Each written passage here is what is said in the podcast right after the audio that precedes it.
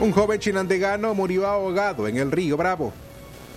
Gilbert Antonio Cáceres, de 33 años, migró hace cuatro meses rumbo a Norteamérica, pero murió cuando cruzaba el caudaloso río Bravo, punto fronterizo entre México y Estados Unidos. Su hermana Elizabeth Cáceres dijo a Radio Darío que tenían poca información de la tragedia, de la cual tuvieron noticias a través de redes sociales.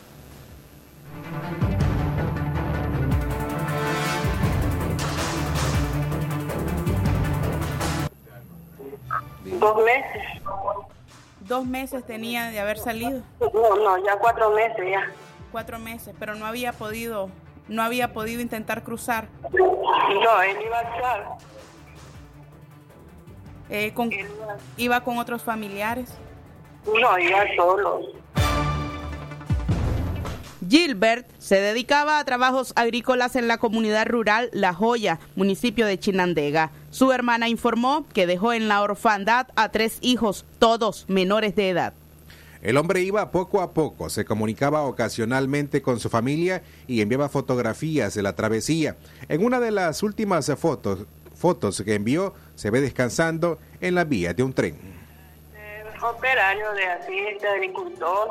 Así pues trabajaban. Bueno, exactamente, trabajo, trabajo exacto, no, no había mucho, ¿verdad? Por eso se fue ahí, porque no tenía, pero él, cuando había, trabajaba de tractorista. Eh, le- ¿Les han comunicado cómo fue que ocurrió esta tragedia? Bueno, la verdad de las cosas es que es lo que sale en las redes, es lo que nosotros sabemos. Nosotros es lo que queremos saber más de qué, fue lo que pasó todo, la verdad. Nosotros no sabemos nada y solo salen sus datos, pero fotos de él, exactamente él, no sabemos nosotros. Y nosotros es lo que Autoridades mexicanas identificaron al nicaragüense, quien murió ahogado desde el pasado sábado a la altura del puente internacional 2. La familia informó que no cuentan con los recursos económicos para pedir información y aspiran a repatriar los restos para sepultar- sepultarlo en su comunidad natal. Eso es lo que estamos haciendo, queriendo solicitar información, necesitamos ayuda en todo exactamente, porque somos una familia bien pobre y no tenemos ni cómo moverlos en nada.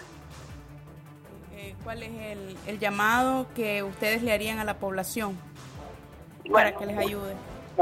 La verdad es que nosotros necesitamos que nos apoyen, que es lo que nosotros queremos ver, si se puede traer, que, que nos ayuden en todo lo que pueda, ¿ya me entiendes?